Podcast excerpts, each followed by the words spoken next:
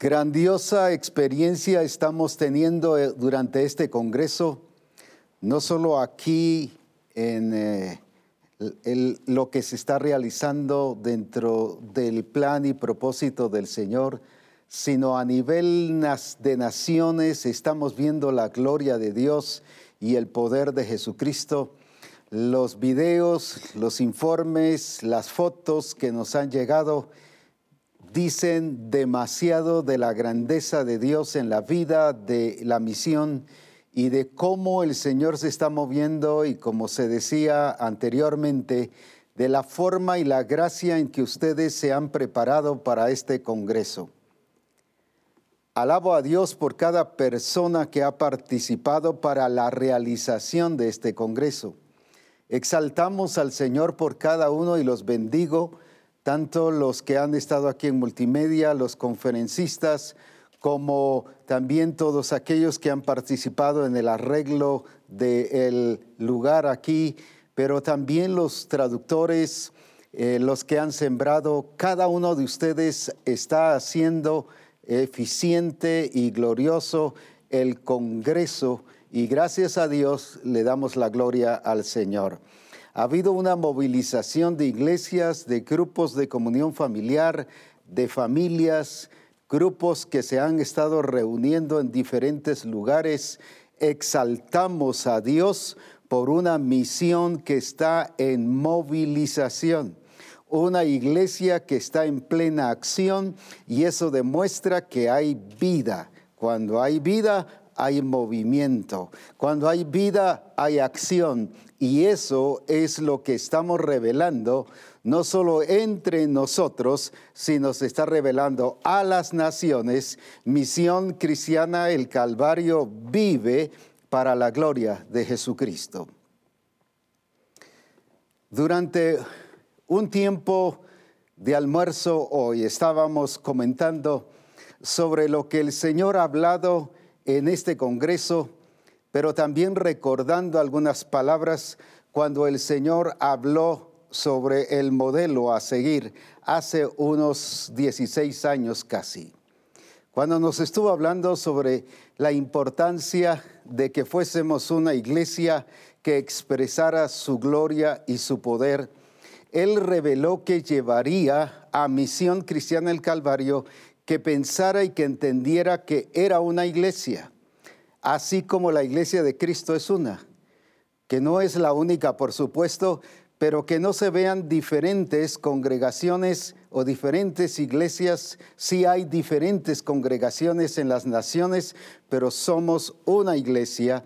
Y pero decía, yo la llevaré durante un buen tiempo en preparación.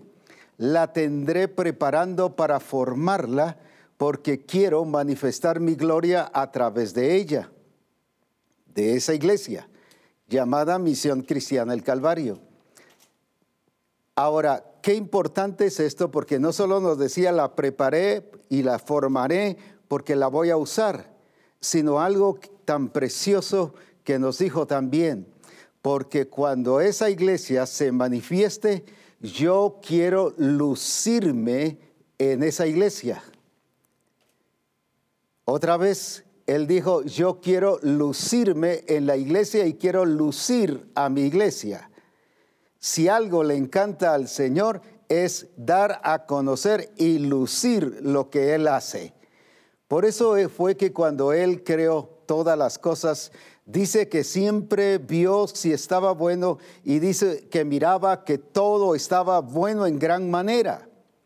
Era que Él lo ponía a luz, lo sacaba, lo, revisaba, pero no solo era para decir está probado, está bueno, sino porque lo lucía delante de la creación.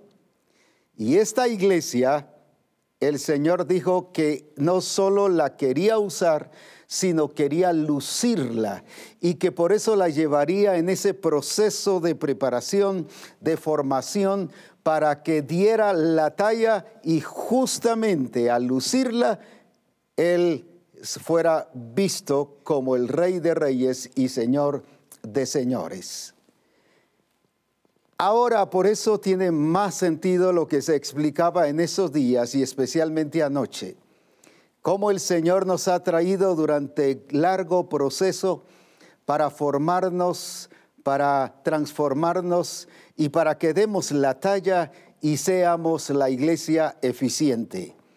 Es por ello que alabo a Dios, porque ahora después de 16 años estamos también recordando que Él dijo que nos llevaría por ese tiempo de preparación y justo eso es lo que estuvimos hablando anoche. Alabo a Dios porque su palabra se está cumpliendo y Él ha declarado que quiere usar a Misión Cristiana el Calvario al nivel de lo que Él es, de su expresión, de su gloria, de su poder, para lucirla y decirle a las naciones, esta es mi iglesia que yo he transformado y por la cual también vine a morir en la cruz. Pero no solo para levantarla como iglesia, sino dice la, la escritura que la hermosea, la embellece, le da todas las características para que tenga su gloria y exprese esa gloria de Jesucristo. Esto es digno de exaltar el nombre del Señor. Es digno de glorificar su nombre y de entender a qué nos ha llamado el Señor. En otras palabras, hablándolo así comúnmente, no somos cualquier cosa. Misión Cristiana el Calvario, no somos cualquier cosa. Y repito otra vez, no somos cualquier cosa ni nos comparemos con cualquier otra congregación, no porque querramos ser superiores, sino porque el Señor nos ha escogido para manifestar su gloria y entender que Él está en nosotros para expresarse y glorificarse. Pero ¿cómo es que Él se va a glorificar? Desde el principio nos dio a conocer su plan, desde su creación no solo nos dio a conocer qué era lo que él quería, sino como se decía hoy su objetivo. No solo que él quería poner su naturaleza, sino también su objetivo que fuese alcanzado. Por ejemplo, en Génesis capítulo 1 eh, y versículo 27, después que en el versículo anterior dice, hagamos al hombre a nuestra imagen y semejanza, donde él define que quiere hacer al hombre, porque él, su propósito, eh, lo expresa luego, ¿para qué lo estaba creando? En el 27 dice, y creó Dios al hombre, a su imagen y a imagen de Dios lo creó, varón y hembra los creó, pero luego dice, y los bendijo Dios y les dijo, fructificad y multiplicad multiplicaos, llenad la tierra y sojuzgadla y señoread en los peces del mar, en las aves de los cielos y en todas las bestias que se mueven sobre la tierra. Ahora, no solo habla de lo que Él quiere hacer, pero también habla de la naturaleza que estaba poniendo en Él, una naturaleza creada en ese momento, porque dice que creó Dios al hombre. Ya en Cristo fuimos engendrados, pero en este caso el hombre fue creado. Y dice que fue creado a imagen y semejanza de Dios. Pero luego ah, narra el objetivo para qué. Y los bendijo Dios, pero ¿por qué los bendijo? Los bendijo para fructificar y para multiplicar. Porque Él desde el principio ya había planificado algo glorioso y grandioso, establecer una generación que le adore y que le glorifique. Cuando hablo de una generación no estoy hablando solo del tiempo de Adán, sino estoy hablando de toda la gente a nivel mundial de las, de las diferentes épocas y circunstancias. Ahora, y lugares. Entonces, Dios ha querido moverse y manifestarse. Pero ahora que Cristo vino y resucitó, y él se fue, llevó su cuerpo, pero ahora él dice, y de hacer discípulos a todas las naciones. La intención de Dios es llegar a todas las naciones, pero que esta iglesia o que esta, este ente, voy a decir así por un momento, que también se fructificara y multiplicara. Su propósito es llegar a todas las naciones, pero ¿cómo puede llegar Cristo a las naciones? ¿Cómo es que se va a manifestar ahora Cristo? Lo explico de esta manera. El Padre o Cristo dice que es la revelación del Dios invisible y lo hizo visible.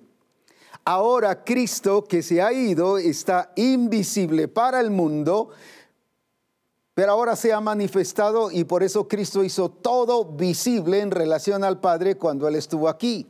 Pero ahora que Cristo es invisible para las naciones, para el mundo, ahora es a través de su cuerpo que es necesario que lo haga visible.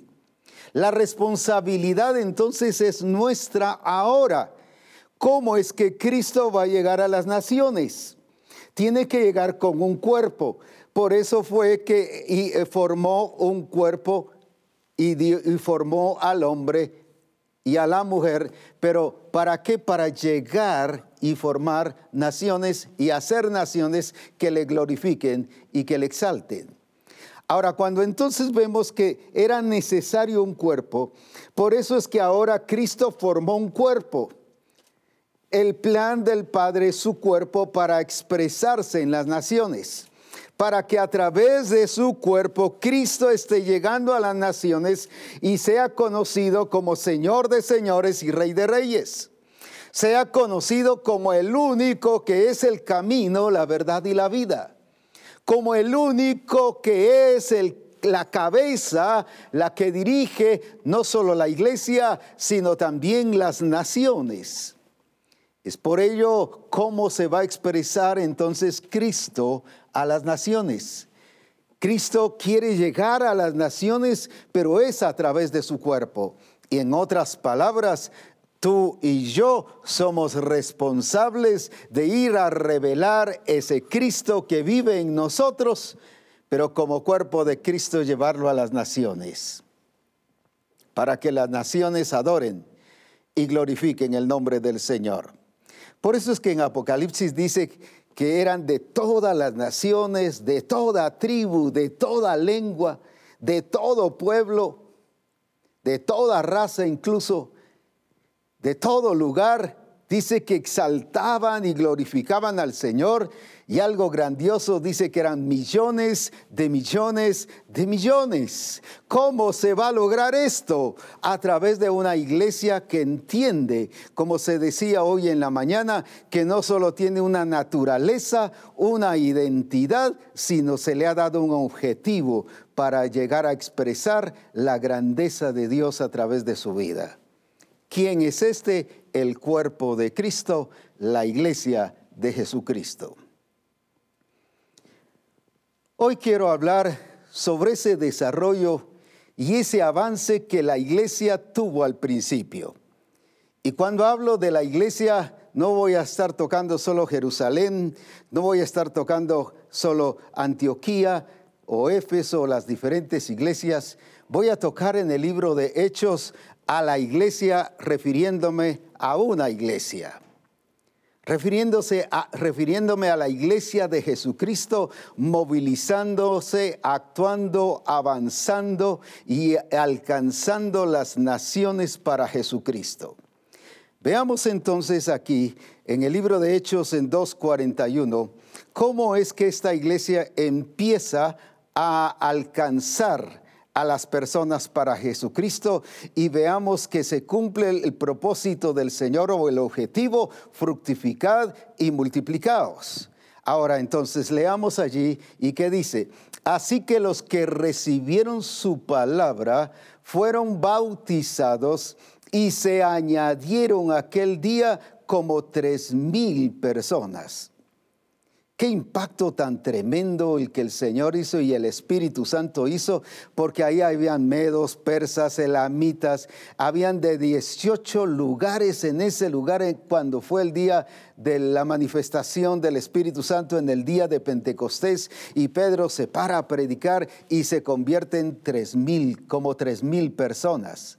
Imagínense tres mil personas de las diferentes naciones un Espíritu Santo que alguien le llamó, ahí estaba estableciendo una obra misionera no solo de un lugar, no solo de una nacionalidad, sino de las naciones, de todos los lugares. Un Espíritu Santo que desde el principio se presenta y se revela misionero. Alabado sea su nombre, porque la característica de la iglesia es fructificar y es multiplicar, pero en todas las naciones. Y cuando vemos ese avance que la iglesia tuvo, no se paró, no se detuvo, no se conformó, ya tenemos tres mil personas, gloria a Dios, y ya hemos alcanzado los elamitas, los persas y de los diferentes lugares que, que aquí hay, gloria a Dios, hemos avanzado. Ellos entendieron que su llamado no solo era revelar a Cristo, sino su llamado era alcanzar el objetivo de Cristo, ser revelado a las naciones. Veamos aquí también en el versículo 47 de mismo Hechos 2, cómo la iglesia siguió avanzando, no se detuvo, no se quedó, y que dice, alabando a Dios y teniendo favor con todo el pueblo, ¿qué pasaba? Y el Señor añadía a la iglesia los que habían de ser salvos. Mire qué glorioso. El Señor añadía a la iglesia los que habían de ser salvos. ¿Y por qué añadía el Señor a la iglesia los que habían de ser salvos? Porque la iglesia estaba evangelizando, la iglesia estaba yendo y discipulando. Entonces venía el Señor, el Espíritu Santo obraba y, ah, llevaba a los que habían de ser salvos. Algunas personas creen que como así por arte, voy a decir así de magia o de repente aparecía la gente convirtiéndose, era producto del trabajo de la iglesia. El Señor estaba trabajando porque Él está interesado en que las personas sean salvadas y conozcan a Jesucristo el Señor. Pero ahora viene entonces el Señor añadía, pero ¿por qué añadía? Por el trabajo que la iglesia estaba realizando. Pero ahora añadía, ¿qué cosa? Añadía a la iglesia los que debían y los que habían de ser salvos. Un plan glorioso ya estaban destinados, no estoy hablando de que solo esto, sino esta gente ya estaba destinada. ¿Por qué? Porque el Señor ha destinado a las personas para que reciban a Cristo. Y por eso ahora estaban siendo salvas. Una iglesia que empezó imparable, pero siguió imparable, como lo vamos a ver en, en, todo el proceso del libro de los Hechos. Pero aquí también en Hechos 4.4 nos está hablando de ese avance de la iglesia, una, una, pasión de revelar a Jesucristo, un compromiso fiel de mostrar y presentar la gloria de un Cristo todopoderoso que estaba cumpliendo la iglesia que había sido llamada a fructificar y a multiplicar. Leamos entonces ahí, pero muchos de los que habían oído la palabra, Fíjese que primero oyeron la palabra y creyeron. Y el número de los varones era como cinco mil. ¿De quienes oyeron la palabra? Pues de la iglesia, de los que estaban creyendo en Cristo Jesús. Y por resultado de eso que estaban evangelizando, que estaban yendo que estaban hablando del Señor, entendiendo que como iglesia su naturaleza era dar fruto, pero su naturaleza era ser productiva y su objetivo era dar fruto, ellos fueron y entendieron que esa responsabilidad la tenían ahora como cuerpo de Cristo. Porque todo cuerpo todo, todo, todo reproducción necesita un cuerpo para reproducirse. El espíritu no se reproduce. Estoy hablando de reproducir personas. el alma no se reproduce, es el cuerpo el que se reproduce. Y por eso Dios ha establecido su iglesia como su cuerpo para reproducirse. Y eso entendió esta iglesia. Entendió que era un instrumento de Él, que había sido llamado a ser útil, pero a cumplir su objetivo no solo a expresar, como se nos decía hoy, su naturaleza y a expresar su identidad, sino a expresarlo con evidencias, el fruto por el cual habían sido llamados.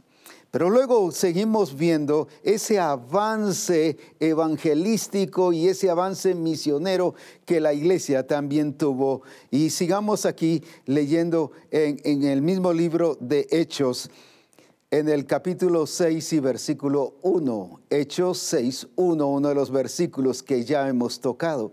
Y en aquellos días, no era solo un día,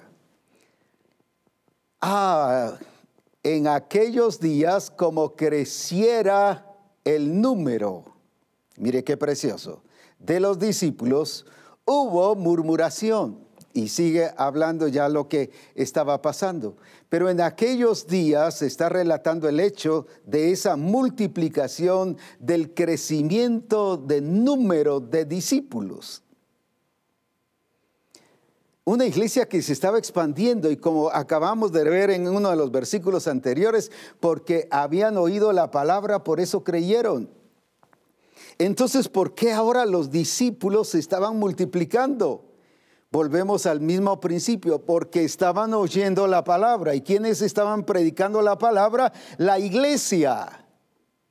La iglesia que estaba entendiendo que no había sido llamada a ser espectadora o solo oidora del mensaje y del plan de Jesucristo, sino una iglesia que había sido llamada a hacer realidad la muestra y la revelación de Jesucristo a las naciones.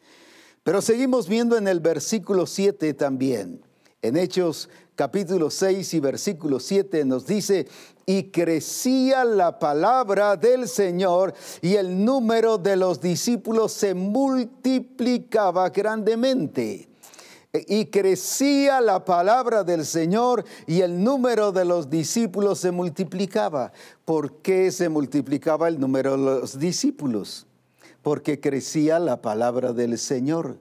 ¿Qué significa esa palabra o ese término y crecía la palabra del Señor? Que la palabra del Señor era expandida, era predicada. ¿Y por quiénes era predicada? Pues por los discípulos que ya se habían convertido. Cada hijo de Dios que se había convertido desde el principio entraba entendiendo que tenía su responsabilidad de ir y de hacer discípulos entendía su responsabilidad de extenderse, entendía su responsabilidad de expandir el reino de Dios, pero más que todo de revelar a Jesucristo como el Señor de sus vidas. Se regaba la palabra, crecía la palabra y por lo tanto el número de los discípulos se multiplicaba. Ahora no solo crecía, sino se multiplicaba. Esa palabra es más amplia que crecer. Ahora se multiplicaba, había reproducción. Una iglesia que había entendido bien su función. Pero ahora el Señor sigue obrando y sigue manifestándose y ahora ya no solo es en cierto lugar, sino ahora se amplían hacia las naciones y las iglesias se siguen ampliando y creciendo. Por ejemplo, en 931 nos dice ahora esto. Entonces las iglesias, fíjese qué hermoso, las iglesias Dice ya al final, y se acrecentaban fortalecidas, pero nos habla de Judea, Galilea y Samaria, y eran edificadas andando en el temor del Señor, y se acrecentaban fortalecidas por el Espíritu Santo. Ahora era Judea, ahora era Samaria, ya empezaron a expandirse, a extenderse Ah, en una iglesia que empezó a ampliarse. Ya el Señor empezó a glorificarse. Ya no era solo en Jerusalén, sino ahora allí, pero ahora habla de iglesias. Ya no solo la iglesia que estaba en Jerusalén, Ahora ya no era solo discípulos que se multiplicaban, sino ahora nos habla de iglesias que habían sido establecidas, pero no solo establecidas, sino dice que se acrecentaban y eran fortalecidas. Quiere decir que esa iglesia local crecía, pero además no solo crecía, sino se fortalecía, eran edificadas. Qué importante es ver este entendimiento de este avance que, en el libro de los Hechos nos menciona que es una expresión del cuerpo de Jesucristo. Pero seguimos ahí en, en el capítulo 11 y versículo 21, pero ahora ya es en otro lugar. Ahora la iglesia sigue expandiéndose y como dije, por eso es que estoy hablando de la iglesia expresando a Cristo hacia las naciones. ¿Qué nos dice ahí en, ese versículo? Y la mano del Señor estaba con ellos y gran número creyó y se convirtió al Señor. Hubieron convertidos, pero ahora ¿dónde? En Antioquía. Ahora ya no era solo en Jerusalén, Judea, Samaria. Ahora era Antioquía, o sea, traspasaron límites, fronteras, ya se fueron más allá, se extendieron una iglesia que entendió que había sido llamada a ir a las naciones. Una iglesia que entendió que era responsabilidad de ella, como ahora en nuestro entendimiento, como cuerpo de Jesucristo, revelar a Jesucristo a las naciones. Entonces, no solo iban hablando de esa naturaleza y de ese tiempo que el Señor obró en ellos para que permanecieran en la fe, para formarlos, prepararlos, capacitarlos, sino una iglesia que avanzaba. Por ejemplo, en el versículo 24, en este mismo capítulo, nos dice también esta otra verdad, porque era varón bueno y lleno del Espíritu Santo y de fe y gran multitud fue agregada al Señor. Cuando ya no solo evangelizaban, sino llevaron a la gente a permanecer en la fe, un discipulado no solo que seguía a la conversión, sino un discipulado que entendieron ellos de formarlos, de prepararlos, de hacerlos personas fieles. No era solo lecciones que iban a aprender o miren, esto es lo que se nos ha dicho que hay que enseñar, sino ellos llevaban el propósito de que hubiera un discipulado formativo que los llevara a expresar a Cristo en todas sus facetas. Y qué hermoso es ver esta manifestación de Dios. Con razón después les llaman cristianos. Porque no solo se preocuparon de su conversión, sino se preocuparon de su formación. Y ahí está uno de los puntos grandes para tener un avance, un éxito. Es que no puede haber iglesia si no hay discípulos. La iglesia está compuesta de discípulos. Por eso dice que los discípulos crecían y se aumentaban. Por eso es que la orden del Señor no es hacer, aunque hemos estado hablando miembros del cuerpo, pero cuando se refiere a la iglesia está hablando de discípulos. Id y hacer discípulos. No es un miembro de una congregación, sino en la iglesia es discípulo. En el cuerpo de Cristo es parte, es miembro y parte o de alguna parte del cuerpo. Como decíamos, puede ser pie, mano, ojo o oído o cualquier otra parte. A eso se le llama miembro y tiene una función. Pero ya en su accionar y en su vida, la iglesia entendía que no puede establecerse iglesia ni abrir iglesia si no hay discípulos.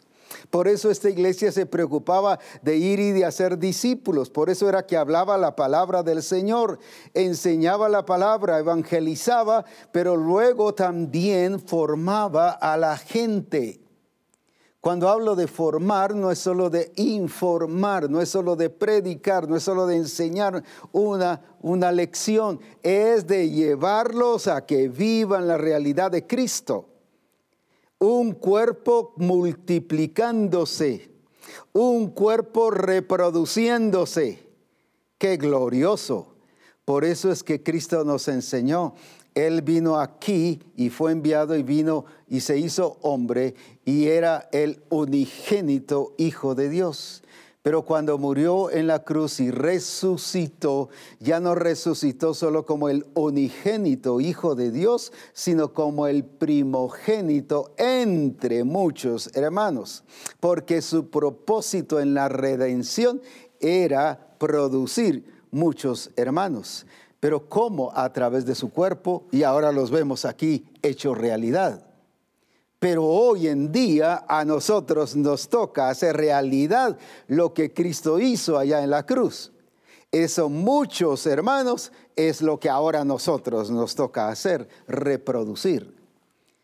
Ahora, esta iglesia entendió eso, que no era solo de eh, predicar y que la palabra de Dios creciera y se extendiera y que ellos predicaran y evangelizaran, sino también entraban a un discipulado formativo los llevaban a ser discípulos, a que fuesen discípulos. Y como vamos a ver más adelante, cómo era que Pablo donde iba dejaba discípulos. Por eso es que es importante no solo el evangelismo, sino el entendimiento que como cuerpo de Cristo soy llamado a reproducirme. Y solo se puede reproducir, en este caso, hablando de esta reproducción que el Señor nos ha llamado, un cuerpo a través de ese cuerpo es que se puede reproducir. Así que por lo tanto, esa responsabilidad es nuestra como cuerpo de Jesucristo. Veamos entonces aquí también en este siguiente versículo, en el capítulo 12 ahora y versículo 24, cómo la iglesia seguía expandiéndose. Recuerde que estoy hablando de la iglesia como una sola iglesia en este caso. Pero la palabra del Señor crecía ¿Y qué dice? Y se multiplicaba. La palabra del Señor crecía y se multiplicaba. La palabra del Señor crecía y se multiplicaba. Mire qué glorioso. ¿Qué es lo que debemos de hacer nosotros como cuerpo de Cristo? Hacer que la palabra de Dios crezca y que se multiplique. ¿Para qué? Para que eso produzca discípulos, hijos de Dios, pero discipulados y formados bajo el orden y bajo el regir del Espíritu de Dios. Ellos no paraban entonces, eran imparables, entendieron que su función de cuerpo era reproducirse. Eso es lo que el Señor quiere que como misión cristiana del Calvario, como la iglesia que Él ha llamado, entendamos que como cuerpo somos llamados a reproducirnos. Pero sigue diciendo, mire qué avance más glorioso en el capítulo 13 y versículo 43. Y dice, ya está en la parte eh, y despedida la congregación y muchos de los judíos y de los prosélitos piadosos siguieron a Pablo y a Bernabé, quienes hablándoles les persuadían a que perseverasen, a que perseverasen, a que perseverasen en la gracia de Dios. Era un discipulado para perseverar. No era un discipulado para que se convirtieran y a los ocho días ya no estuvieran en la congregación, como hoy generalmente pasa. Se hace una campaña evangelística tradicional se convierten dos mil, tres mil, pero a los 20 días o menos ya no están. Y de esos solo tres, cuatro. Recuerdo que una vez uno de nuestros pastores, hace muchos años, como unos 18 o 20 años, realizó una campaña evangelística en el lugar donde él está ministrando. Invitó a un hermano que viniese a predicar, un hermano evangelista, y tres días, viernes, sábado y domingo, y, siguió haciendo los anuncios y todo lo que según él tenía que hacer. Se empezó la campaña, de, durante los tres días se convirtió uno.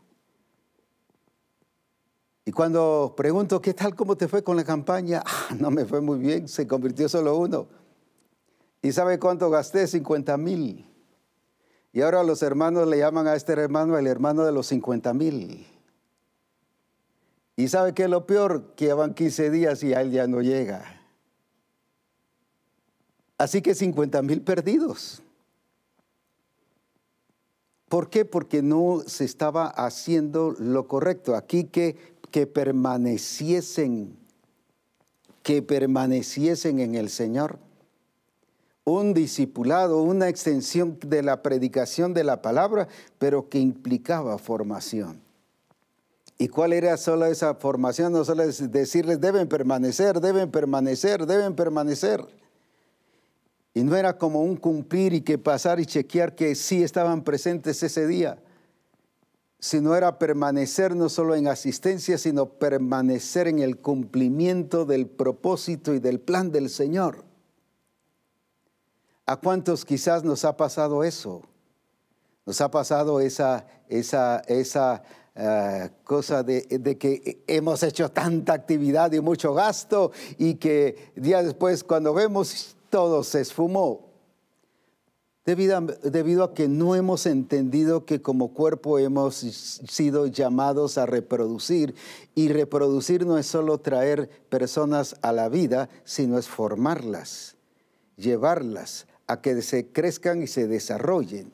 Y eso es lo que el Señor quiere en cada uno de nosotros. Así que como cuerpo de Cristo, esa es la clase de movilización, de evangelismo, de desarrollo, de avance, de crecimiento que el Señor nos ha llamado como misión cristiana el Calvario.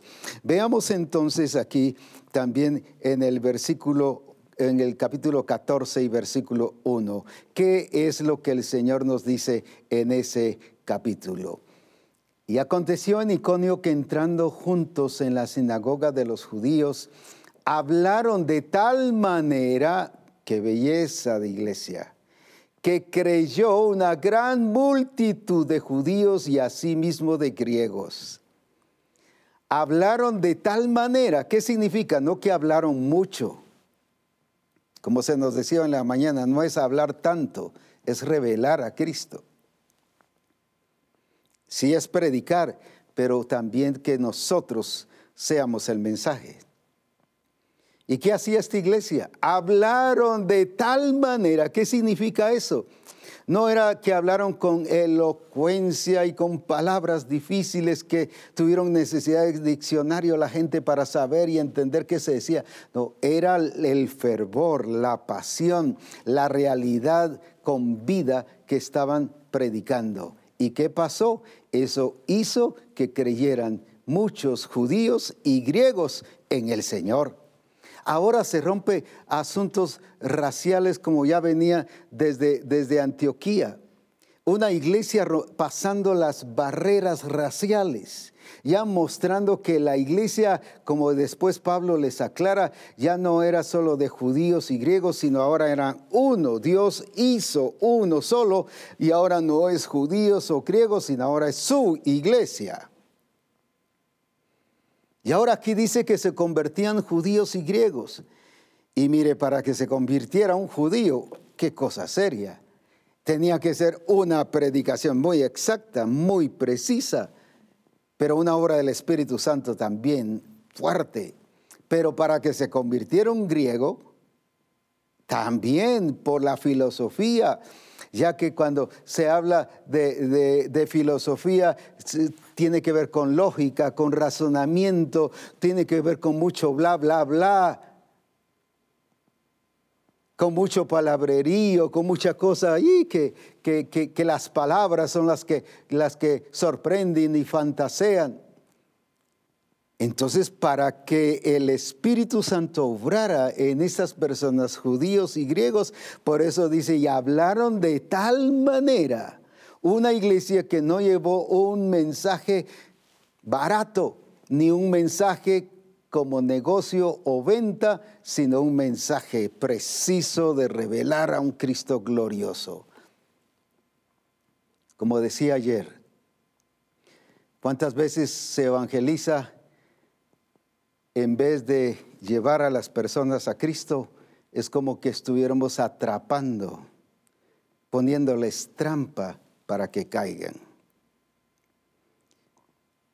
Como cuando se le pone el queso a un ratón en una trampa para que caiga, cayó, ya tenemos uno en Cristo. Como decía, a través de las comidas. Jesús les dio comida a los que llegaron a oírle y era el tercer día. No les dio comida para que llegaran a oírle, que es hoy lo que se utiliza. Vamos a dar comida para que vengan y escuchen el mensaje. O sea, cosas cosas que son puras que eh, sociales, aparentemente buenas, pero no son los instrumentos de Dios. El instrumento de Dios que ha utilizado es la iglesia como cuerpo de Cristo, dando una palabra exacta, precisa, y es donde el Señor da el crecimiento, porque a través de esa palabra verdadera y real, la gente se convierte y se entrega a Jesucristo.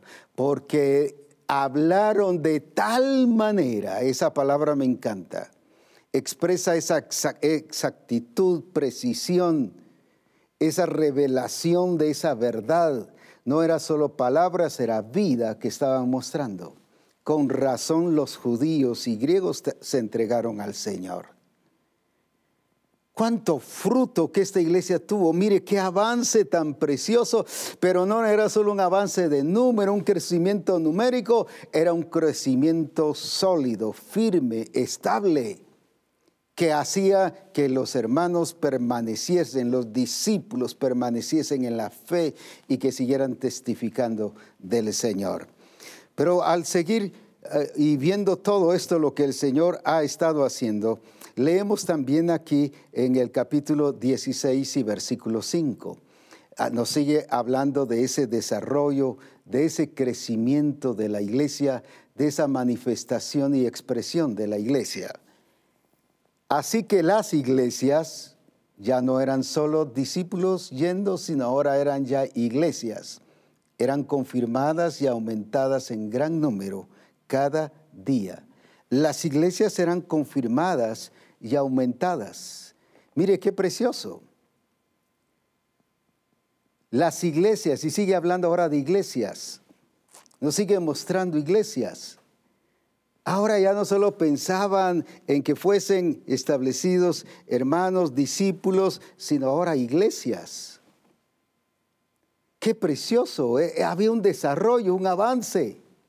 Y abarcaban, como dije, diferentes lugares. Dios moviéndose y manifestándose. Pero aquí en el capítulo 17 y versículo 12 nos dice también de este avance. Ya ahí que dice, así que creyeron muchos de ellos, creyeron muchos de ellos. Pero ahora mire, y muchas griegas o mujeres griegas de distinción, otra versión dice de élite, y no pocos hombres, en otras palabras, muchos hombres también. Ahora no solo traspasaron aspectos de naciones, de raza, de lengua, sino ahora sociales. Entendieron que el Evangelio era para todos. Ahora se convirtieron mujeres y hombres, no pocos, y muchas mujeres de élite. Ah, y como dice aquí en este versículo, qué cosa de, distinción. No solo era porque estaban en un nivel económico fuerte, sino posiciones fuertes. Era personas que, que, tenían una, voy a decir, un nivel social y de educación alto. ¿Cuántas veces la iglesia tiene temor de llegar hacia este nivel de personas? y solo nos dirigimos a los pobres. Ese evangelio de los pobres, así específicamente, es un evangelio que el socialismo ha motivado. No es bíblico, el evangelio es para todos aquellos que van a creer en Jesucristo. Cristo vino para todo ser humano. Y ellos entendieron eso que Cristo no hacía diferencias ni de raza, ni de naciones, ni de lengua, ni a nivel social, sino que el Evangelio era para todo mundo. Qué precioso avance de esta iglesia, creciendo, avanzando, extendiéndose. una iglesia imparable, una iglesia que no se detenía, pero que estaba abarcando todos los niveles, todas las áreas, no estaba dejando, como decimos aquí en Guatemala, no sé cómo se dice en su país, no dejaba santo parado. Donde ponía el ojo, ponía la bala, porque entendía que como cuerpo tenía que extenderse, que la iglesia había sido llamada a reproducirse y que por lo tanto tenía que cumplir esta función, esta responsabilidad de la que el Señor le había dado. Encontramos aquí también en el capítulo 19 y versículo 10. Así continuaba, continuó por espacio de dos años, de manera que todos los que habitaban en Asia, ahora escuche esto, que habitaban en Asia, todos los que habitaban en Asia, judíos y griegos, oyeron la palabra del Señor. Uh, Pablo ahora se fue al continente. Todos los que habitaban en Asia.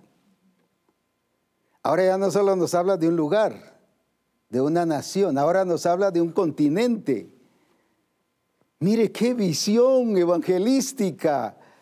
Una iglesia expandiéndose, extendiéndose, yendo hacia las naciones y entendiendo que había sido llamada no solo a unos lugares, no solo a su localidad, no solo a su nación, sino una iglesia que había sido llamada como cuerpo de Cristo a reproducirse en todas las áreas y en todos los niveles. Pero en el versículo 20 de este mismo capítulo 19 nos dice de cómo era que crecía y prevalecía la palabra del Señor. Y así crecía y prevalecía poderosamente la palabra del Señor. Así crecía y prevalecía poderosamente la palabra del Señor. Ahora, ¿qué nos habla? De solidez de consistencia, de firmeza. porque la palabra crecía y se fortalecía? Era porque los discípulos en los cuales estaba la palabra, esa palabra estaba creciendo y se estaba fortaleciendo. Por eso era que la palabra crecía y se fortalecía, porque ellos estaban predicando y revelando y actuando de acuerdo a lo, a lo que ellos eran. La palabra crecía en ellos y se fortalecía en ellos y eso era lo que producían. Y no solo reflejaban, no solo expresaban, sino era una iglesia que realmente manifestaba la gloria y el poder de Jesucristo al punto que la palabra crecía y era fortalecida en gran manera. Y vemos a un Pablo ya ahí en el capítulo 28 eh, también ya en sus días finales, imparable. ¿Qué estaba haciendo ahí en el capítulo 28 y versículo 31? Predicando el reino de Dios y enseñando acerca del Señor Jesucristo, abiertamente y sin impedimento. Los versículos anteriores dicen una casa alquilada, una casa que él había alquilado él ya estaba a punto de ser llevado para matarlo, pues eh, llevarlo preso y, y matarlo. Sus tiempos finales, pero aún hasta allí, él se dedicó, rentó una casa para predicar y hablar del Señor Jesucristo, no de sus experiencias, no de sus sufrimientos, no de, su historial misionero, no, no, él lo que predicaba era Cristo y hablando del reino de Dios. Alabado sea el nombre del Señor. Pero quiero regresar y resaltar el capítulo 14 y versículo 21 para hacer énfasis a este punto que hoy quiero resaltar también. ¿Qué dice? Y después de anunciar el Evangelio a aquella ciudad, y escuche, y de hacer muchos discípulos. estaban cumpliendo lo que el Señor les había dicho. No solo era predicar la palabra, dice, y hacer muchos discípulos. Una iglesia que entendió de ir y de hacer discípulos. Eso es lo que el Señor hoy quiere que nosotros comprendamos como misión cristiana el Calvario que no solo vayamos y prediquemos y evangelicemos, sino hemos sido llamados a ser discípulos. Pero a ser discípulos no solo ya usted ahora es nuevo, ya en Cristo usted es un discípulo de Jesucristo y no es solo llamarle discípulo, es hacerlo discípulo. Un discípulo es la expresión de Cristo, es la revelación de Cristo, es Cristo expresándose en él. Eso es un discípulo, una persona que está siendo formada para revelar a Cristo, para cumplir el propósito, el objetivo del Padre, predestinados para ser hechos conforme con la forma de su Hijo. Un discípulo no es solo aquel que asiste y que va a los discipulados a escuchar lecciones y que tiene relación y comunión y gloria a Dios. Ya nos reunimos, nos vemos la próxima semana. No es un discípulo que las 24 horas, como se nos decía hoy, hoy en la mañana que si usted va a un supermercado, ahí va Cristo en usted. Si usted va a, a, su trabajo, ahí va Cristo en usted. Si usted está en su familia, ahí con su familia, ahí está Cristo en usted.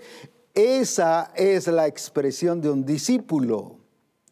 Y aquí esta iglesia dice, y hacía Ahí está el punto, me encanta esa parte, porque es el cumplimiento de lo que el Señor había dicho, pero es el cumplimiento de lo que el Padre dijo, lo que Dios dijo cuando formó al hombre.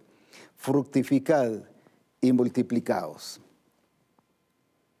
Una iglesia entonces avanzando y cumpliendo el objetivo. Podremos decir, uniendo varias de las conferencias de este Congreso, una iglesia que salió del anonimato, una iglesia que entendió que era luz, pero no una luz debajo del almud, sino una iglesia que entendió que era luz para ser puesta en un lugar alto, para ser notoria.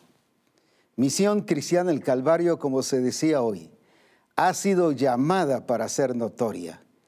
Ya no es tiempo de estar escondidos, ya no es tiempo que nos sintamos de menos que estemos encerrados, como se nos decía hoy temprano, sino que salgamos ya, así como esta iglesia expansiva, con un avance misionero glorioso, cumpliendo lo que el Señor había dicho en la gran comisión, pero para hacer realidad el propósito por el cual Dios creó al hombre, fructificar y multiplicar. Y como decíamos, solo se puede fructificar y multiplicar por medio de un cuerpo. Para eso Dios también creó el cuerpo. No solo para que le expresara a Él, sino que Él se expresara multiplicándose a través de su cuerpo en las naciones. Así que nuestra responsabilidad es ser luz y ser sal. Misión Cristiana el Calvario como iglesia de Jesucristo hemos sido llamados ya no a estar estancados ni esperando qué es lo que tenemos que hacer. Ya sal de ese anonimato, sal de estar escondidos o como le dijera el, el Señor al profeta Elías, sal de esa cueva y ya eh, acciona, cumple tu propósito, cumple tu llamado y que veamos esta iglesia, todo Hechos nos relata una iglesia con una visión, una iglesia eficiente, no solo alcanzando personas de ciertos lugares o de ciertos niveles sociales, sino una iglesia que abarcó a toda persona, a todo nivel, a toda raza, a las naciones conocidas y como se leía uno de los versículos en una de las conferencias, que habían revolucionado todo el mundo. Qué importante estos que revolucionan las naciones, que han revolucionado el mundo que así se diga de Misión Cristiana el Calvario. La expresión evidente que estamos viviendo como cuerpo de Cristo es que nos vamos a reproducir y que nos vamos a reproducir a este nivel que nos vamos a reproducir y el Señor va a añadir cada día los que han de ser salvos, pero producto de qué? De que se está predicando la palabra del Señor. Y dice, les predicaba a Cristo, no les predicaba historias, no les predicaba sobre, sobre la filosofía, no les predicaba sobre las influencias griegas y todo eso, les predicaba a Cristo. Un mensaje de vida, un mensaje que llevaba realidad. Ellos eran el mensaje, pero tuvieron que salir. Y me encanta cuando la escritura dice que en el templo, en las casas, y si vemos esta iglesia moviéndose en las calles, y luego porque también dice que con la sombra de Pedro los enfermos eran sanados, pero ¿dónde sanaban esos enfermos? No en el templo, no en las casas, era en las calles. Y por los medios de los apóstoles, claro, no solo los apóstoles, sino el énfasis que estaba dando ahí era, es ese, por eso es que lo enfoca, pero vemos que toda la iglesia era la que estaba en movimiento. Todos los discípulos eran los que estaban en acción. Toda esta iglesia, eh, hablando de la iglesia como una sola iglesia en este caso, estaba accionando. Dice, por la mano de los apóstoles se hacían muchos milagros y maravillas. ¿Pero dónde? En las calles. Entonces no solo estaba en el templo, en las casas, en las calles, en las plazas. En todos lugares la iglesia había salido porque entendió que era luz. El enemigo hoy ha encerrado a la iglesia bajo una creencia al estilo judaico. Decía en estos días que, que para ser judío había que venir, pero el Señor nos manda a ir. En teología se le llama, o en filosofía, o en educación se le llama centrípeta, de venir a, de traer a. ¿Cuál es la oración de la iglesia? Señor, trae a las personas inconversas, trae a las prostitutas, a los borrachos, a, la gente necesitada, tráela, tráela, trae a los ricos, a los poderosos, al presidente, a los congresistas, tráelos, tráelos. Pura, puro concepto judío. Pero el Señor estableció su principio en Mateo 28 no que vengan, sino vayan. Id y haced discípulos. Centrífuga. Una iglesia hacia afuera. Y eso es lo que el Señor nos está diciendo ahora. Misión Cristiana del Calvario ha sido llamada para que te extiendas y te expandas, pero tienes que salir, como se nos dijo hoy.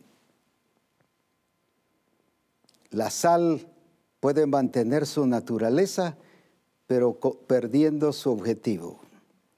Seguía siendo sal, pero sal ya sin poder salar, sin poder cumplir su propósito. La luz puede ser luz y seguir siendo luz, pero debajo de la almud escondida no dejaba de ser luz, no perdía, voy a decir así, su naturaleza, pero ¿de qué sirve la luz debajo del almud? En otras palabras, hablando con franqueza, ¿de qué sirve la iglesia escondida y encerrada en cuatro paredes? Y se nos aclaraba que no es que se esté destemplizando, sino en el templo, en las casas, en las calles, en las plazas. O sea, es una iglesia que abarcaba todo. Mi pregunta ahora es esto. Esta iglesia no tenía aviones, esta iglesia no tenía internet, no tenía Facebook, no tenía todos los recursos de tecnología ahora. No tenía todos los recursos que hoy tenemos, pero mire la extensión y el avance que tuvo esta iglesia. Y nosotros que tenemos toda esta riqueza de tecnología, que ahora podemos llegar a todas las naciones con el mensaje de Jesucristo aún sin salir de casa y poder aprovechar todos los recursos que Dios nos ha dado, no solo tecnológicos, sino esta iglesia sin teléfonos, sin aviones, sin carros, sin todos los recursos que ahora nos movilizan. Antes tenían caballos y barcas, pero no tenían toda esta, esta oportunidad de extenderse, pero se extendieron, porque ellos entendieron a qué habían sido llamados. Misión cristiana el Calvario,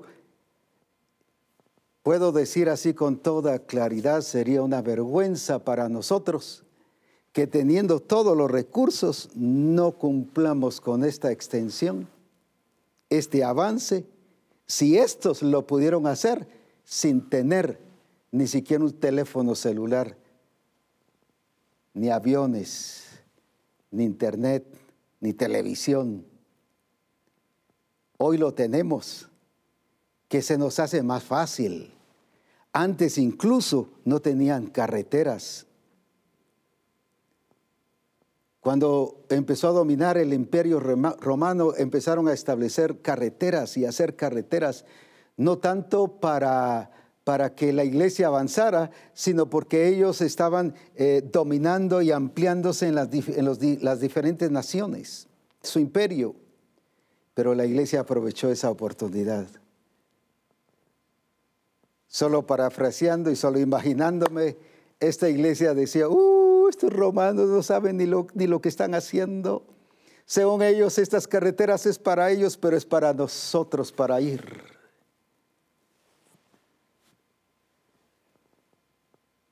Recuerdo que cuando llegamos a Petén la primera vez, nos hicimos tres días y con mucha dificultad.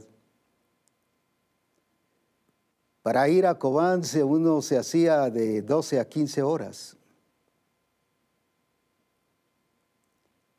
Y había hacía muchos lugares que costaba llegar, pero se llegó, se abrió iglesias. Y aunque Dios ya se estaba moviendo allá en algunas iglesias, pero se amplió más el mover del Señor. No había carretera para el Petén, por ejemplo.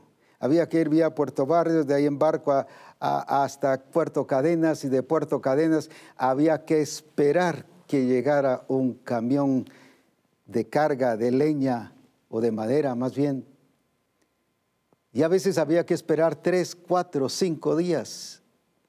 Solo de Poptún para, para San Benito Recuerdo que nosotros nos estuvimos haciendo varias veces que fuimos ocho horas solo de ahí para de Poptún a San Benito, que hoy se hace en 45 minutos o en una hora.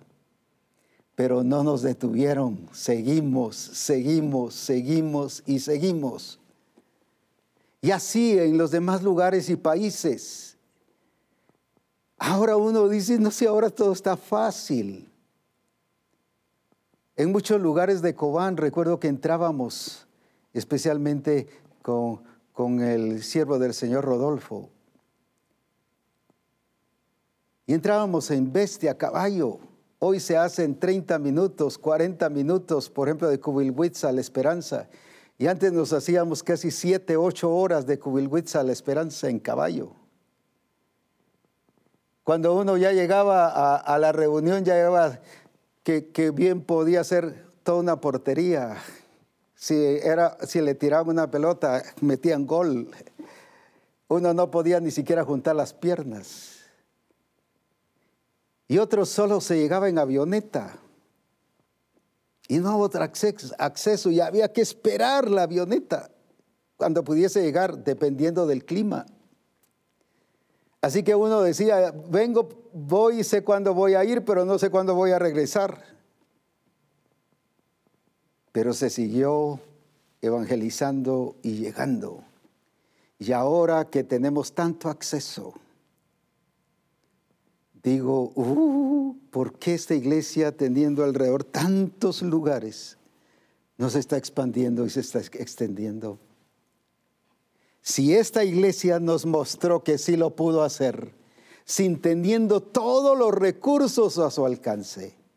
Y recuerde que la eficiencia está en aprender a usar todos los recursos que estén a nuestro alcance.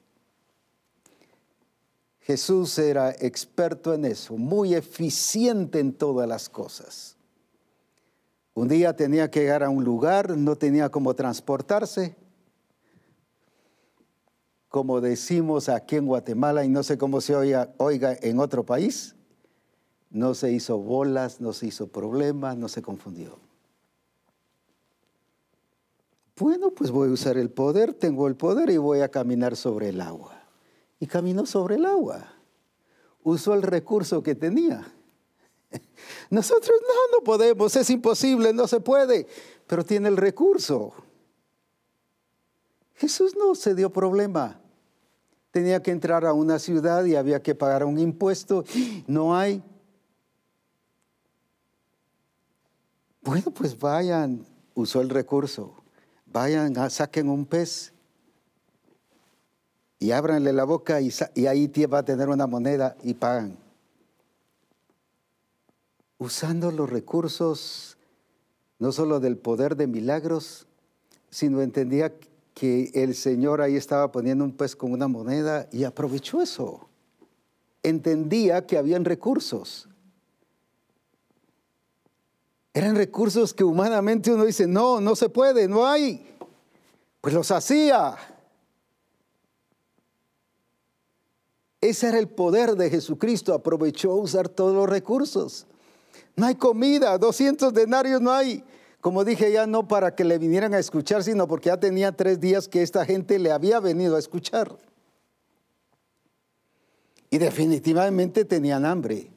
Lo curioso que quienes le fueron a, decir a Jesús fueron los apóstoles.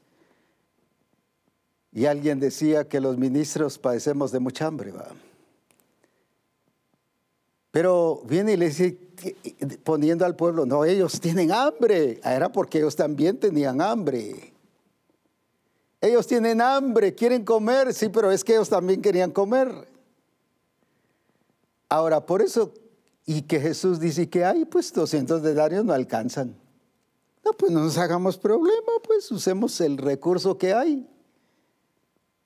Eso era lo que les estaba enseñando a los discípulos a que aprendieran a usar los recursos y cuando no habían, pues que los hicieran, los produjeran a través de milagros. Bueno, pues multipliquemos el pan. Cuando apareció ya el niño con los panes y con los peces, solo esto hay, ¿qué es esto? Si esto es la, ¿cómo se llama? La, lo que era para una persona. Pues utilicemos eso, todo mundo y nosotros mismos hubiésemos dicho, no, no hay, eso no alcanza. Eso no, no, es suficiente, eso es solo para una persona. Pero miren cuántas personas hay, más de cinco mil hombres. No alcanza. Y era cierto, humanamente no alcanzaba, pero no se detuvo, no se estorbó, no se, eh, que, eh, se encadenó él mismo. Qué glorioso, venciendo las barreras con los recursos que tenía. Pues hay que multiplicarlo. Y dice la escritura que empezó a partir el pan y se lo dio a los discípulos. Y cuando repartía el pan, el pan se multiplicaba y había más pan y había más pan y había más pan. Y comieron cinco mil hombres más, mujeres y niños. Y todavía recogieron doce cestas. Pero si no había, pero alguien que sabía usar recursos. Incluso usó un recurso que sí había para cruzar de un lado a otro y usó una barca. Él sabía usar los recursos. Y cuando no había cómo transportarse, pues sabía usar los recursos. Sabía que tenía un cuerpo y tenía unas piernas. Había que caminar.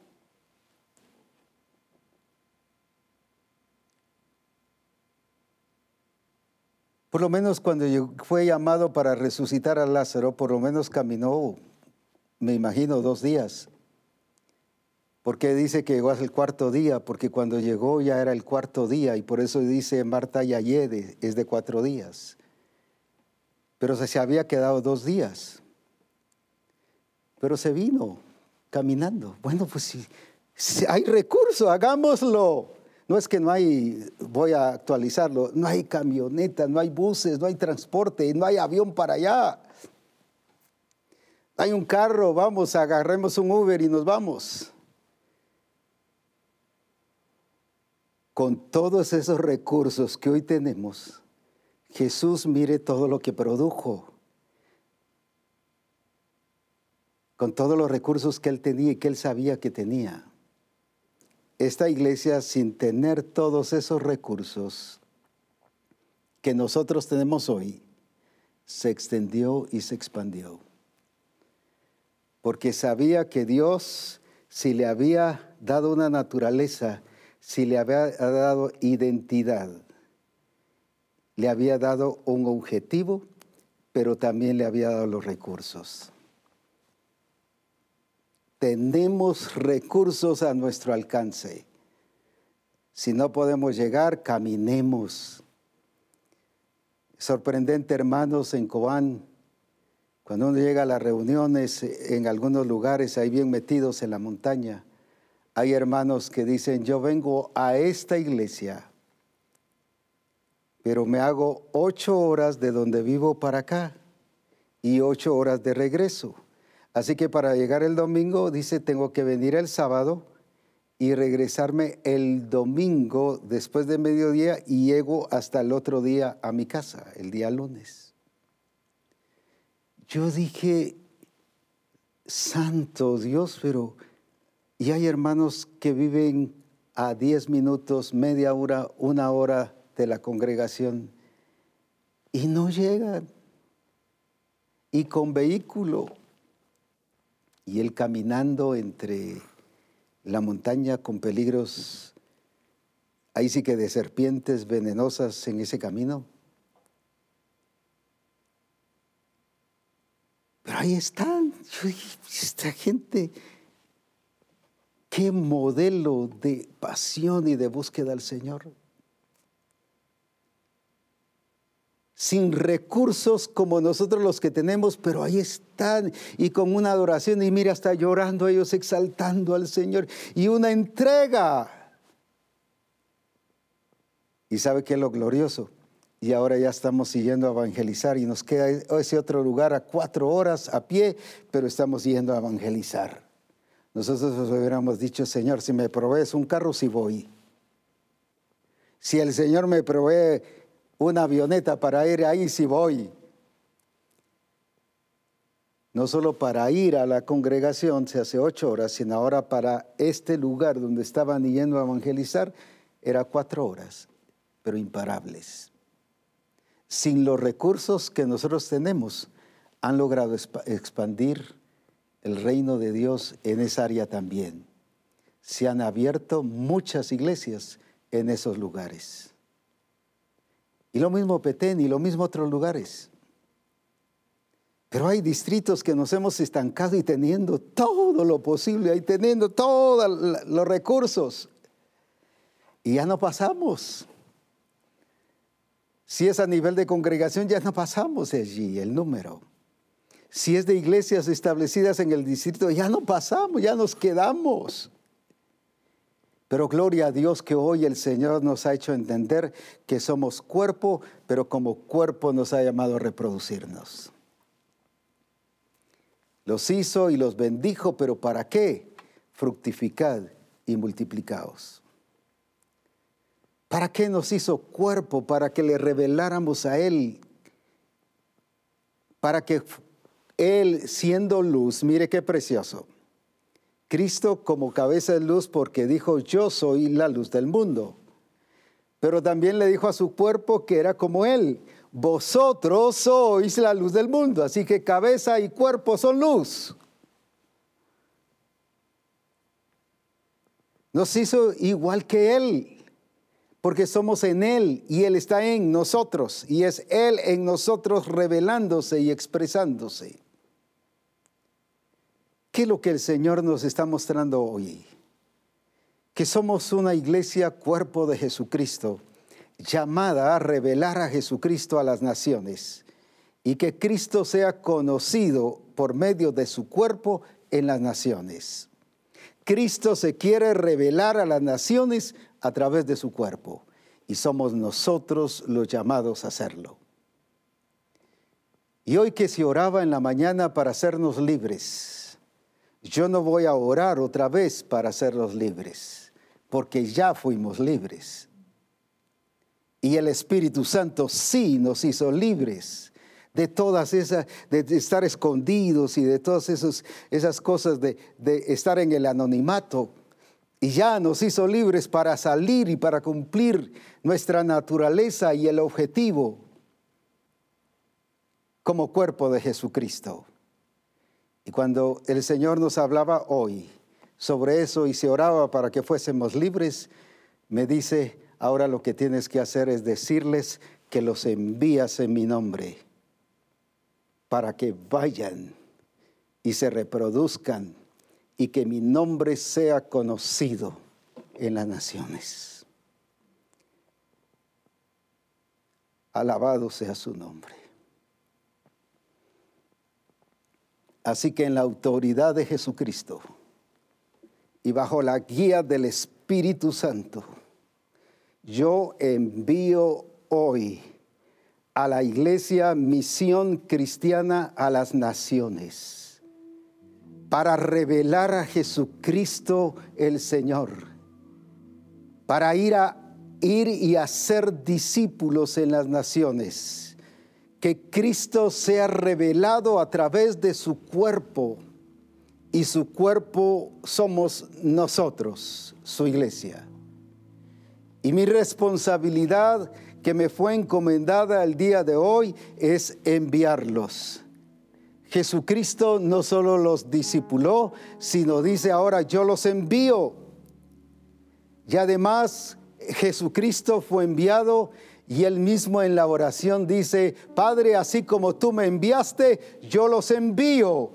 Y hoy puedo repetir lo mismo. Así como el Padre envió a Jesucristo, ahora Jesucristo, hablando sobre mi caso, me envió a mí para servir y preparar a Misión Cristiana del Calvario, llevarla a la realización y ejecución del plan de Dios y del objetivo de Dios. Ahora yo los envío en el nombre de Jesucristo, en el poder de Jesucristo, en el programa de Jesucristo, en el objetivo de Jesucristo, para que vayamos en su nombre y les digamos a las naciones que Él es el Señor de señores y el Rey de reyes.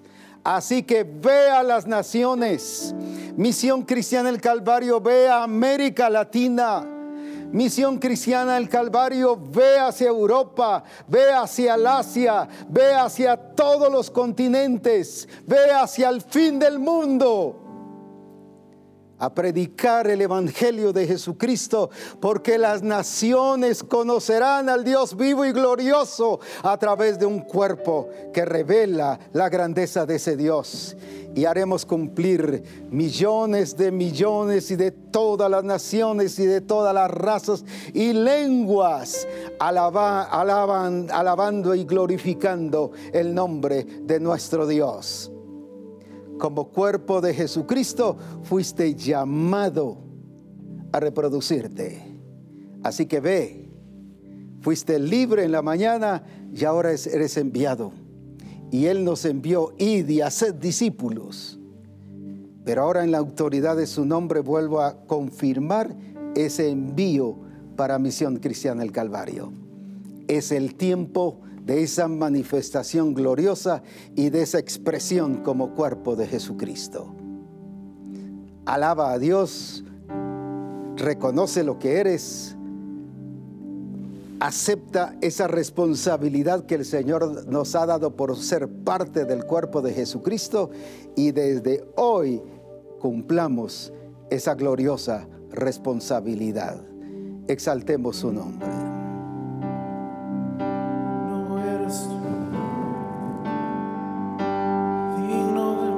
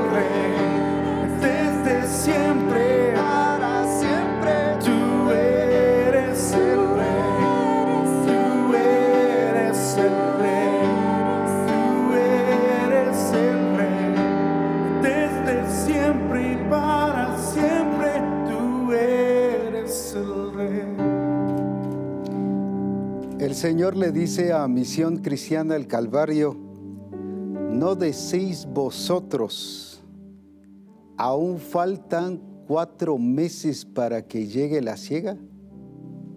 Pero he aquí, Misión Cristiana el Calvario, yo os digo, alzad vuestros ojos y mirad los campos, porque ya están blancos para la ciega. El Señor nos dice en su palabra que la cosecha ya está lista. Hasta eso ya lo hizo el Señor. ¿Qué es lo que tenemos que hacer? Ir a cosechar. Hemos orado a veces diferente. El Señor dice, orad para que envíe obreros a su mies. Y oramos para que el Señor salve a la gente, pero sin los obreros. El Señor nos manda a orar por los obreros y por eso es que la iglesia es llamada siervo del Señor. Dice, esclavos del pecado, libertados del pecado y hechos siervos de Dios. Así que el obrero eres tú y yo. Lo que hemos de orar es que se envíe obreros y por eso es que el Señor nos está enviando. Lázaro fue resucitado, pero estaba sus manos atadas y sus pies con vendas. Pero hoy misión fue libertada de esa atadura del anonimato y de estar escondidos. Pero luego ahora le dijo, dejadle ir. Y hoy le digo a Misión Cristiana del Calvario, les dejo ir a las naciones para que vayamos y glorifiquemos su nombre. Alabado sea su nombre. Una iglesia imparable revelando a Jesucristo, mostrando su gloria y su grandeza. Para eso nos hizo cuerpo. Para eso nos introdujo en un cuerpo. Para reproducirnos Así que la eficiencia del cuerpo de Cristo es mostrar a ese Cristo glorioso en ese cuerpo a las naciones. Y veremos su gloria. Y recordemos que estamos ya, como dijo el Señor, un tiempo de preparación para formarlos y prepararlos y embellecerlos, para luego lucirnos en las naciones, lucir su iglesia.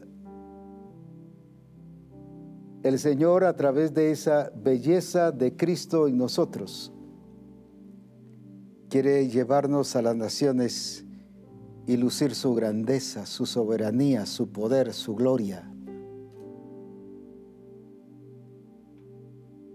Y que todas las naciones, así como el rey Darío dijo,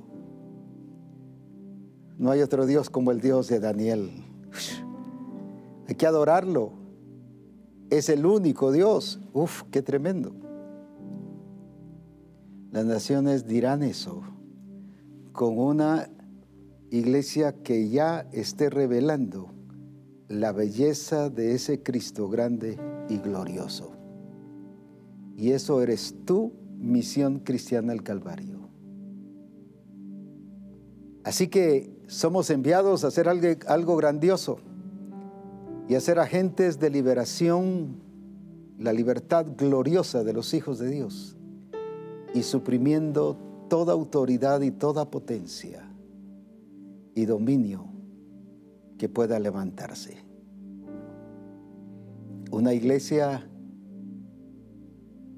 que incluso la palabra grandiosa y explosiva se queda corta. Una iglesia mostrando la grandeza y la gloria de Jesucristo. Eso eres tú y yo. Así que está listo todo. Lo que nos toca ahora es que empezar a cosechar.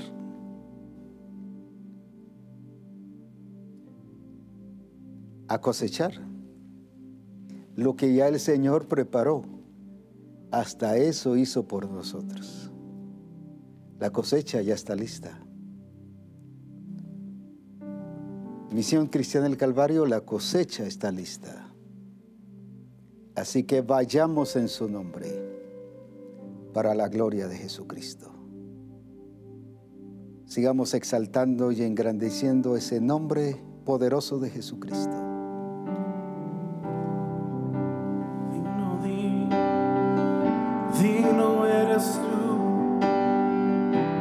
recibir la gloria, de recibir honor.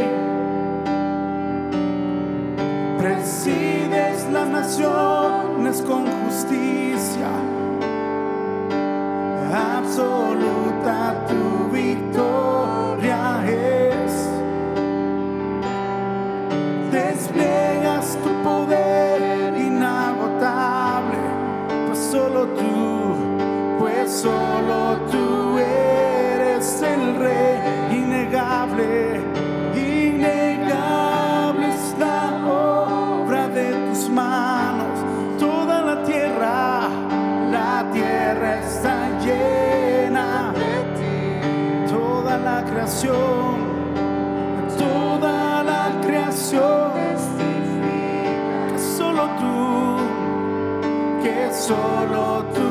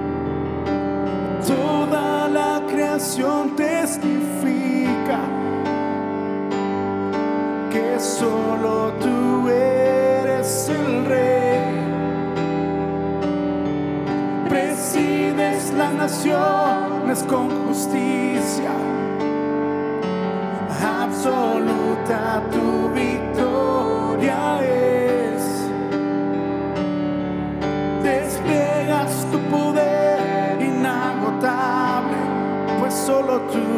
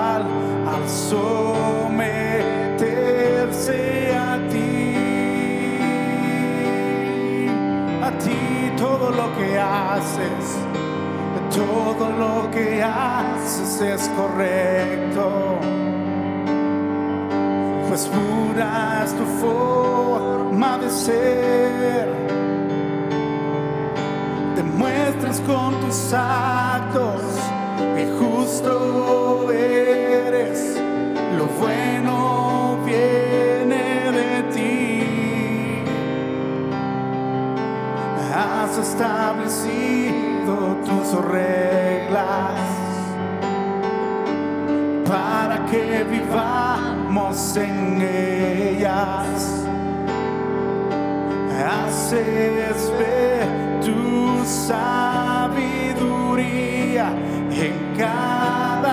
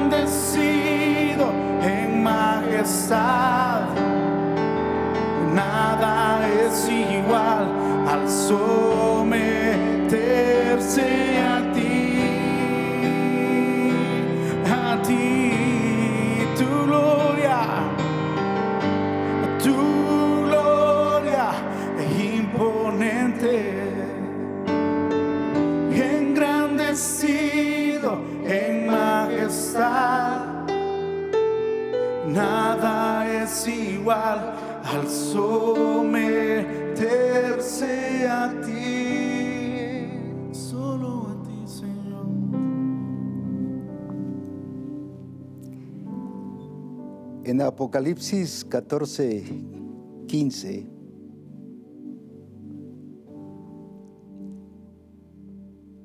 entonces salió del templo otro ángel y le gritó al que estaba sentado en la nube, mete la hoz y recoge la cosecha, ya es tiempo de cegar, pues la cosecha de la tierra está madura. Y hoy le dice el Señor y este ángel del Señor a Misión Cristiana del Calvario, no le grita porque Misión Cristiana del Calvario no está en la otra nube, ni anda en las nubes, sino está entendida de su plan y del propósito que ha sido llamada. Mete la hoz y recoge la cosecha. Ya es tiempo de cegar, pues la cosecha de la tierra está madura. ¿Qué nos toca qué hacer? sencillamente hacer. Que se cumpla el propósito del Padre al principio de la creación y la razón por la cual Cristo vino a morir y resucitar y hacernos su cuerpo para alcanzar a las naciones. Qué grandeza de lo que el Señor ha hecho con nosotros y como se decía hoy en la mañana, no es solo para que ya el domingo se estén predicando estas verdades que el Señor nos ha dado, sino es ahora escudriñarlas, repasarlas, hacerlas nuestras, que los pastores se reúnan con la iglesia, con grupo discipulador, el grupo del pastor, y que todos a la luz de la palabra y del Espíritu Santo el Señor nos siga enriqueciendo para mostrarnos nuestra responsabilidad. Pero no espere hasta que eso suceda, Si no, el ángel le va a gritar a usted, ya es el tiempo. y no hay necesidad de eso, porque somos hijos obedientes de acuerdo a su propósito y a su plan. Así que aprovechemos todos los recursos que tenemos. Y a esas iglesitas que tienen sus servicios en privado y que no quieren darse a conocer, ya salgan y publiquen lo que están haciendo. Den a conocer. Felicito a Pashkamán. Y se me fue ahorita el nombre de otro lugar ahí por el Chal, Juleque. Iglesias que están discipulando a personas en Estados Unidos y esas personas de Estados Unidos están viendo el Congreso y ven reforma y están bien metidos y están alcanzando a más gente. Felicito a estos hermanos y así hay otros,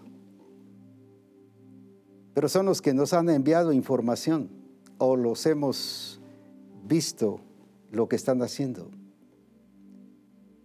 Podemos, tenemos las naciones en nuestras manos, nos las ha entregado en bandeja de plata.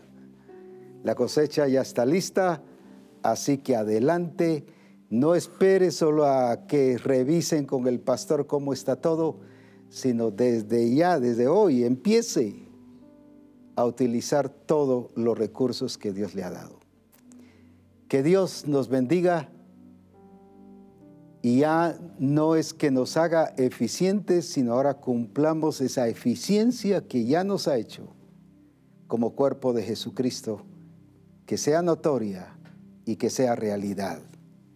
Bendiciones a todas las naciones y en todos los lugares y en los diferentes idiomas que nos han escuchado y que nos estarán escuchando, como el inglés, el quechí, el francés, el portugués y otros más que, que ya se están interpretando incluso al Islam.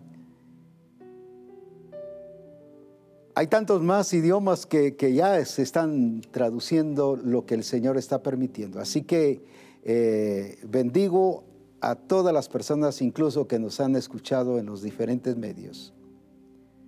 Dios les bendiga, les amamos y juntos a seguir disfrutando de esa vida gloriosa en Cristo Jesús. Bendiciones en todo.